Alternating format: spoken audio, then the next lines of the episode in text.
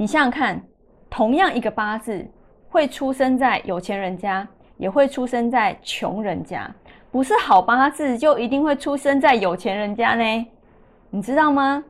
不是所有烂八字都会出生在穷人家，好八字都是出生在有钱人家。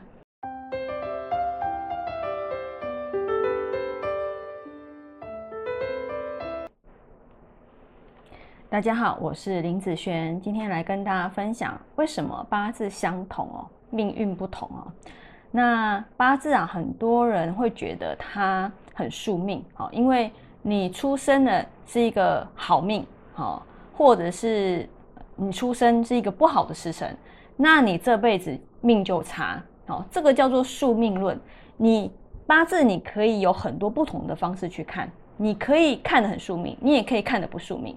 你把这个宿命的东西把它丢掉，哦，只要看什么运势的部分就好了。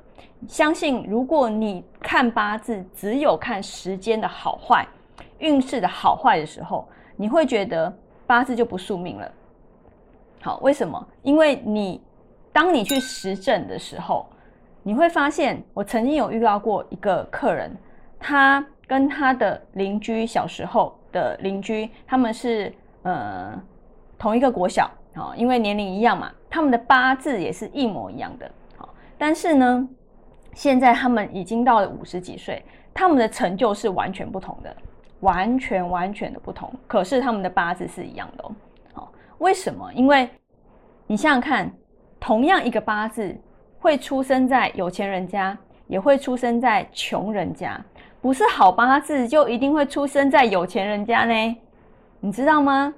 不是所有烂八字都会出生在穷人家，好八字都是出生在有钱人家。好，很多不好的八字，不管什么样的出生的环境都有可能，都一定有可能。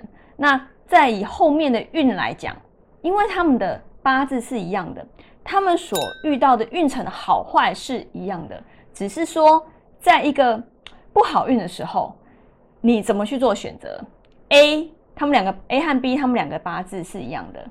A 在不好运的时候，譬如说破财的时候，好，我们来讲感情好了。好，A 在破感情的时候，他选择了哦离婚，他选择了分手，那这件事情就成了，对不对？因为他做出了这样的选择。那 B 呢，一样在破感情的时候，他选择了忍耐，他选择了好，就是容忍。包容、理解，好，的这个状态，我问你，他只要没有选择分手或是离婚，这件事情就不会发生在 B 上。但是如果 A 在以同样的时间，他选择这个，就会发生在他的身上。好，所以其实，在同一个时间点，他们的运势同样都会不好。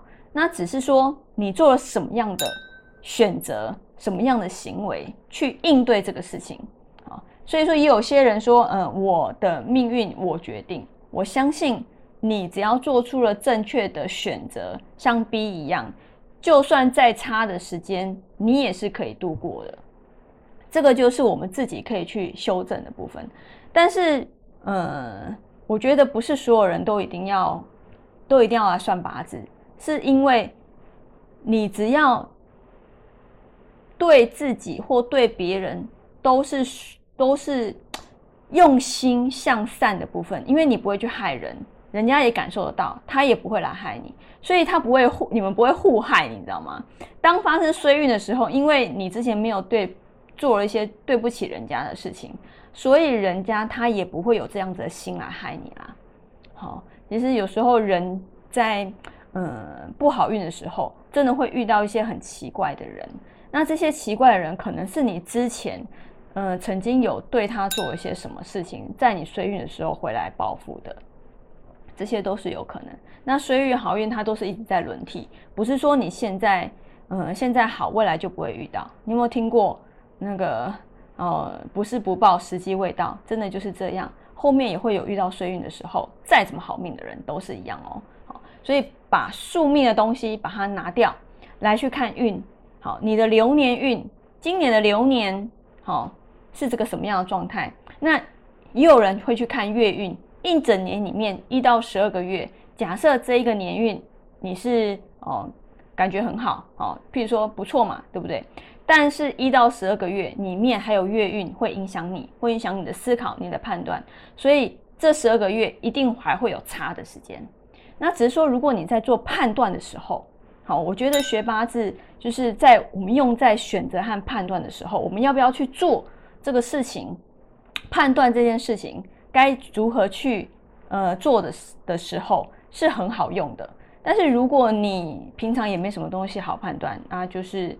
嗯，就是为人向善的话，其实不会有太大的事情发生在你身上。好，因为你可能也没有任何投资，你就是一个上班族，对不对？然后每天就乖乖的，好做你该做的事情。